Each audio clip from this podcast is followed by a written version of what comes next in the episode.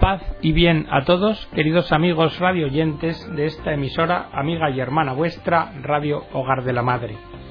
Bienvenidos a una nueva edición del programa El Galeón.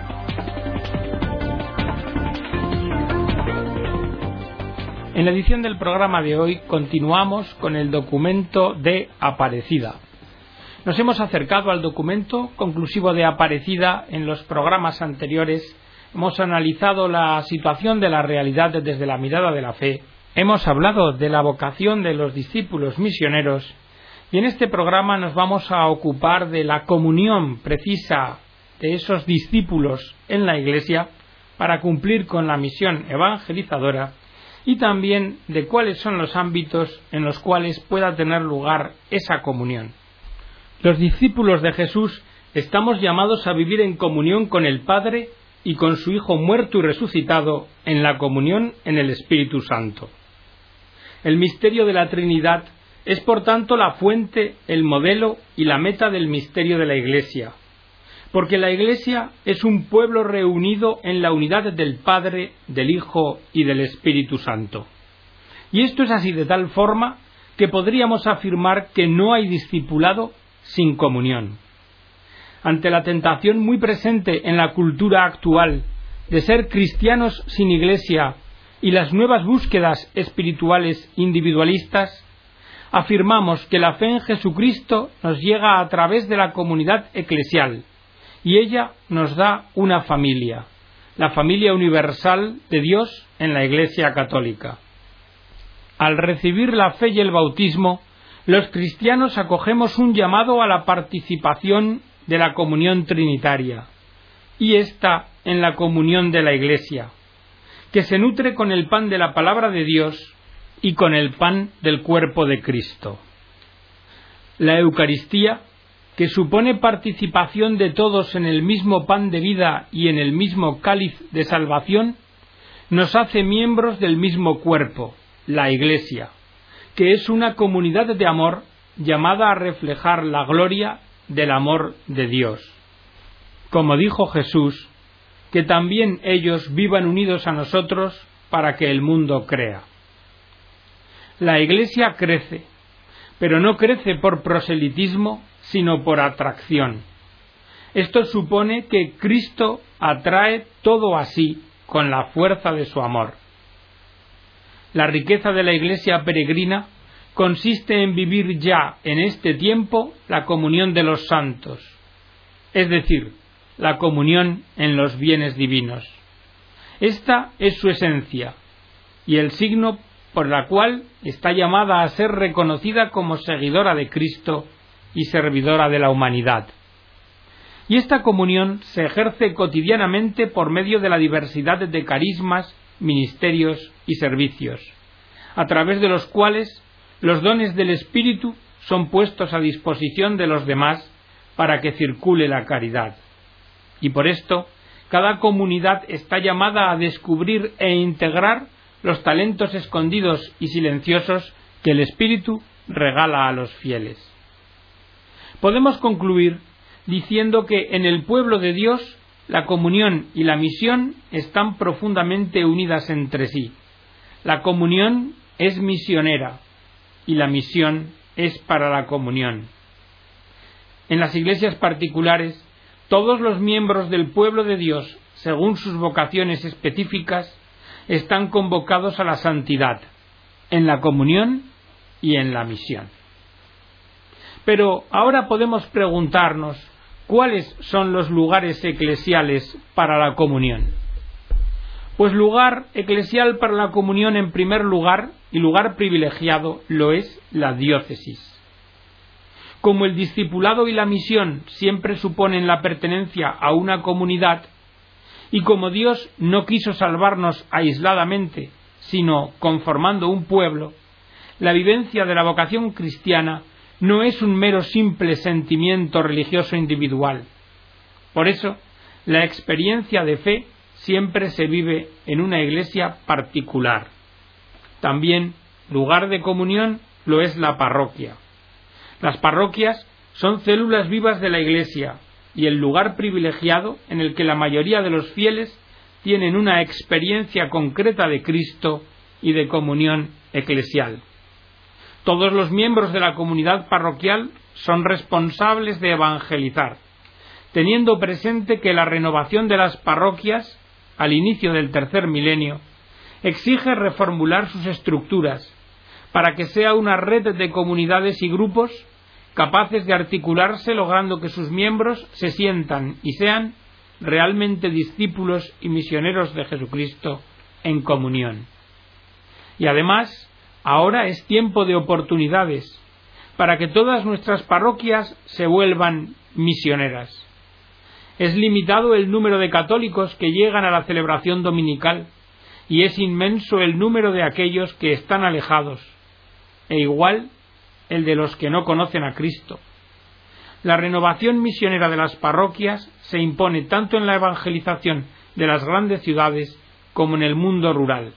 Particularmente en el mundo urbano se plantea la creación de nuevas estructuras pastorales orientadas a la formación de laicos misioneros, porque solamente a través de la multiplicación de ellos se podrá llegar a responder a las exigencias misioneras que plantea el momento actual.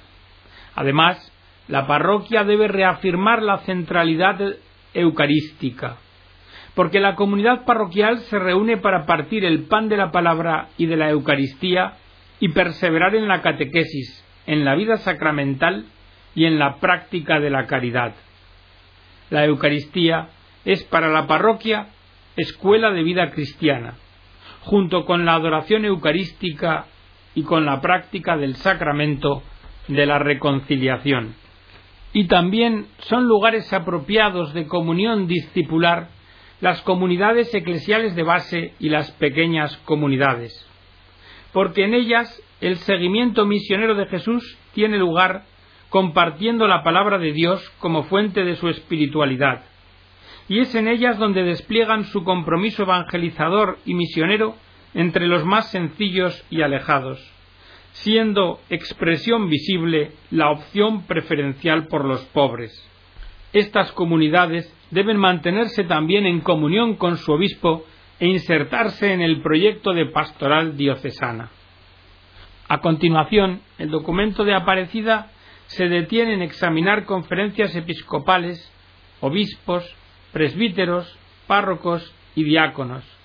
Pero para el conocimiento de estas materias os remitimos a la consulta directa del mismo. Nosotros vamos a pasar al apartado de la participación de los laicos como discípulos misioneros. Porque los fieles laicos, nos dice el documento de Aparecida, son los cristianos que están incorporados a Cristo por el bautismo, que forman el pueblo de Dios y participan de las funciones de Cristo, sacerdote, profeta y rey. Ellos realizan, según su condición, la misión de todo el pueblo cristiano en la Iglesia y en el mundo. Son hombres de la Iglesia en el corazón del mundo y hombres del mundo en el corazón de la Iglesia.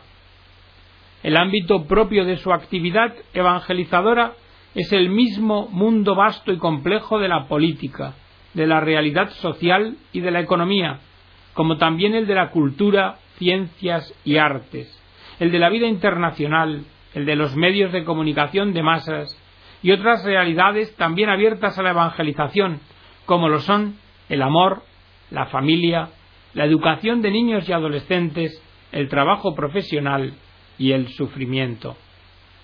Estos discípulos laicos tienen el deber de hacer creíble la fe que profesan mostrando autenticidad y coherencia en su conducta, esto es, testimonio de vida. Los laicos también están llamados a participar en la acción pastoral de la Iglesia, con el ya dicho testimonio de su vida, pero también después con acciones concretas en el campo de la evangelización, la vida litúrgica y las demás formas de apostolado. Y para eso necesitan tener una sólida formación doctrinal pastoral y espiritual, y un adecuado acompañamiento para dar testimonio de Cristo y de los valores del reino, tanto en el ámbito de la vida social como en el de la económica, política o cultural.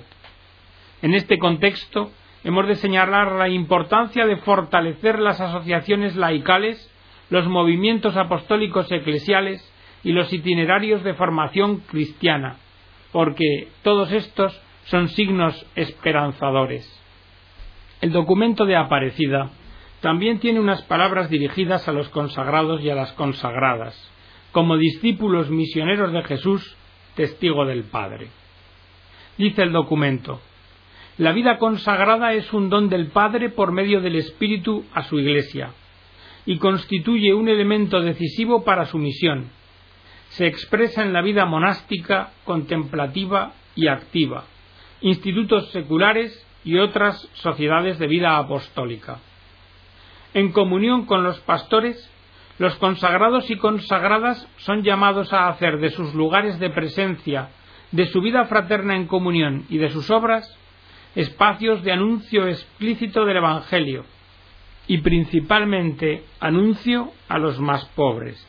En un mundo que va perdiendo el sentido de lo divino ante la supervaloración de lo material, dijo el Papa Juan Pablo II a los consagrados y consagradas, ustedes, comprometidos desde sus claustros en ser testigos de unos valores por los que viven, deben ser testigos del Señor para el mundo de hoy, infundiendo con su oración un nuevo soplo de vida en la Iglesia y en el hombre actual. Pero además Aparecida pone de relieve algún problema. Así, dedica un punto a aquellos que han dejado la Iglesia para unirse a otros grupos religiosos. Dice el documento, según nuestra experiencia pastoral, muchas veces la gente sincera que sale de nuestra Iglesia no lo hace por lo que los grupos no católicos creen, sino fundamentalmente por lo que ellos viven, no por razones doctrinales, sino vivenciales, no por motivos estrictamente dogmáticos, sino pastorales, no por problemas teológicos, sino metodológicos de nuestra Iglesia. Esperan, en suma, encontrar respuestas a sus inquietudes. Y buscan, no sin serios peligros, responder a algunas aspiraciones que quizás no han encontrado como debería ser en la Iglesia. Por eso, dice Aparecida, hemos de reforzar en la Iglesia cuatro ejes. Primero, en relación con el encuentro, la experiencia religiosa. En nuestra Iglesia debemos ofrecer a todos nuestros fieles un encuentro personal con Jesucristo, que les lleve a una conversión personal y a un cambio de vida integral. Segundo, la vivencia comunitaria. Nuestros fieles buscan comunidades cristianas en donde sean acogidos fraternalmente y se sientan valorados e incluidos. Por eso, es necesario que nuestros fieles se sientan realmente miembros de una comunidad eclesial y corresponsables en su desarrollo. En tercer lugar, formación bíblico-doctrinal porque los fieles necesitan profundizar el conocimiento de la palabra de Dios y los contenidos de la fe, porque esta es la única manera de madurar su experiencia religiosa. Y en cuarto lugar, el compromiso misionero de la comunidad, porque ella sale al encuentro de los alejados, se interesa por su situación a fin de reencantarlos con la Iglesia y de invitarlos a volver a ella. Prosigue la exposición el documento de Aparecida refiriéndose al diálogo ecuménico e interreligioso, y al documento os remitimos. Pero no obstante vamos a dejar constancia aquí de el inicio del epígrafe. Dice la comprensión y la práctica de la eclesiología de comunión nos conduce al diálogo ecuménico, la relación con los hermanos y hermanas bautizados de otras iglesias y comunidades eclesiales es algo irrenunciable para el discípulo y misionero, pues la falta de unidad de los cristianos representa un escándalo, un pecado y un atraso del cumplimiento del deseo de Cristo, que es que todos sean uno, lo mismo que lo somos tú y yo, Padre, y que también ellos vivan unidos a nosotros para que el mundo crea que tú me has enviado. Y hay una cosa que debemos constatar, como dice Aparecida. A veces los cristianos olvidamos que la unidad es ante todo un don del Espíritu Santo y oramos poco por esta intención. Continúa el documento de Aparecida, ocupándose de uno de los ejes a reforzar en los discípulos misioneros, el de la formación, y nos habla del itinerario formativo de los discípulos. La experiencia bautismal es el punto de inicio de toda espiritualidad cristiana que se funda en la Trinidad. Pero es Dios Padre mismo quien nos atrae por medio de la entrega eucarística de su Hijo. Se trata de una nueva creación, donde el amor del Padre, del Hijo y del Espíritu Santo renueva la vida de las criaturas. En el encuentro de fe experimentamos que el propio Dios va tras la oveja perdida, la humanidad doliente y extraviada. Y esta prueba definitiva de amor tiene el carácter de un anonadamiento radical, kenosis, porque Cristo se humilló a sí mismo haciéndose obediente hasta la muerte, y una muerte de cruz. Nosotros creemos que no se comienza a ser cristiano por una decisión ética o una gran idea, como dijo el Santo Padre, sino por el encuentro con un acontecimiento, con una persona que da nuevo horizonte a la vida y con ello le da una orientación decisiva.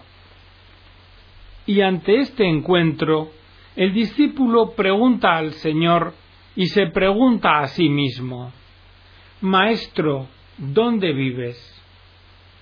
¿Dónde podemos encontrarte de manera adecuada? ¿Cuáles son los lugares las personas que nos ponen en comunión contigo y que nos permiten ser discípulos y misioneros tuyos. Y nosotros con Benedicto XVI podemos empezar por el primero de esos lugares, la Iglesia. La Iglesia es nuestra casa. Esa es nuestra casa. En la Iglesia católica tenemos todo lo que es bueno, todo lo que es motivo de seguridad y de consuelo, quien acepta a Cristo, camino, verdad y vida en su totalidad, tiene garantizada la paz y la felicidad en esta y en la otra vida. Y también es lugar de encuentro la Sagrada Escritura leída en la Iglesia, porque es la palabra de Dios escrita por inspiración del Espíritu Santo. Hay una forma privilegiada de acercarse a la Sagrada Escritura, a la que todos estamos invitados, la lectio divina o lectura orante. Esta lectura, bien practicada, conduce al encuentro con Jesús Maestro, con sus cuatro momentos lectura, meditación, oración y contemplación. La lectura orante favorece el encuentro personal con Jesucristo otro lugar de encuentro es la Sagrada Liturgia. Al vivirla, celebrando el misterio pascual, penetramos más en los misterios del reino y expresamos de modo sacramental nuestra vocación de discípulos y misioneros.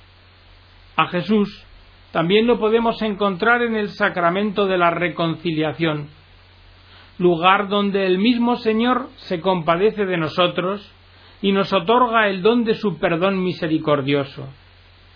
En este sacramento Jesús nos hace sentir que el amor es más fuerte que el pecado cometido. Nos libera de todo cuanto nos impide permanecer en su amor y nos devuelve la alegría y el entusiasmo de anunciarlo a los demás con un corazón abierto y generoso. Y el encuentro también puede tener lugar en la oración personal y comunitaria, como espacio donde el discípulo, alimentado por la palabra y la Eucaristía, cultiva una relación de profunda amistad con Jesucristo y procura asumir la voluntad del Padre. Lugar de encuentro lo es también, o lo son, las diversas manifestaciones de piedad popular, las procesiones, las novenas, los rosarios y viacrucis, y especialmente las peregrinaciones. Todo esto son manifestaciones de piedad. Y esta piedad es un imprescindible punto de partida para conseguir que la fe del pueblo madure y se haga más fecunda. Y tratando del encuentro con Jesús, tenemos que hablar de María. Porque María es modelo de discípula y misionera. María es la máxima realización de la existencia cristiana. La Virgen María, por su fe y obediencia a la voluntad de Dios, así como por su constante meditación de la palabra y de las acciones de Jesús, se nos revela como la discípula más perfecta del Señor. En María nos encontramos con Cristo. María es lugar de encuentro con Cristo junto con el Padre y el Espíritu Santo, como asimismo con los hermanos. María es madre de la Iglesia y además modelo y paradigma de la humanidad y artífice de comunión. María es la gran misionera, continuadora de la misión de su Hijo y formadora de misioneros. Hoy, cuando se quiere enfatizar el discipulado y la misión, es la Santísima Virgen María quien brilla ante nuestros ojos como imagen acabada y fidelísima del seguimiento de Cristo. Como dijo Benedicto XVI, María Santísima, la Virgen pura y sin mancha, es para nosotros escuela de fe, destinada a guiarnos y a fortalecernos en el camino que lleva al encuentro con el Creador del cielo y de la tierra. Permanezcan todos en la escuela de María. Inspírense en sus enseñanzas. Procuren acoger y guardar dentro del corazón las luces que ella, por mandato divino, les envía desde lo alto. Por eso, la familiaridad con el misterio de Jesús es facilitada por el rezo del rosario. El pueblo cristiano aprende de María a contemplar la belleza del rostro de Cristo y a experimentar la profundidad de su amor. Mediante el rosario, el creyente obtiene abundantes gracias, como recibiéndolas de las mismas manos de la Madre del Redentor. Y también podemos decir que el lugar de encuentro puede venir propiciado por la vida de los santos. Su testimonio se mantiene vigente y sus enseñanzas inspiran el ser y la acción de las comunidades cristianas. Y de entre todos los santos debemos mencionar especialmente a San José, esposo de María, un hombre justo, fiel y generoso que sabe perderse para hallarse en el misterio del Hijo. San José, que es el silencioso maestro que fascina, atrae y enseña, no con palabras, sino con el resplandeciente testimonio de sus virtudes y de su firme sencillez. Por eso, los cristianos de hoy recogemos la herencia de San José y de los demás santos y nos sentimos llamados a continuar con renovado ardor apostólico y misionero el estilo evangélico de vida que nos han transmitido. Y hasta aquí, queridos amigos, la edición del programa de hoy. Hemos tratado muy resumidamente la formación del discípulo misionero, los lugares de encuentro con Jesús y los lugares donde se puede vivir la fe en comunión. Esperando que el programa haya sido de vuestro agrado, me despido de todos vosotros deseándoos las bendiciones del Señor.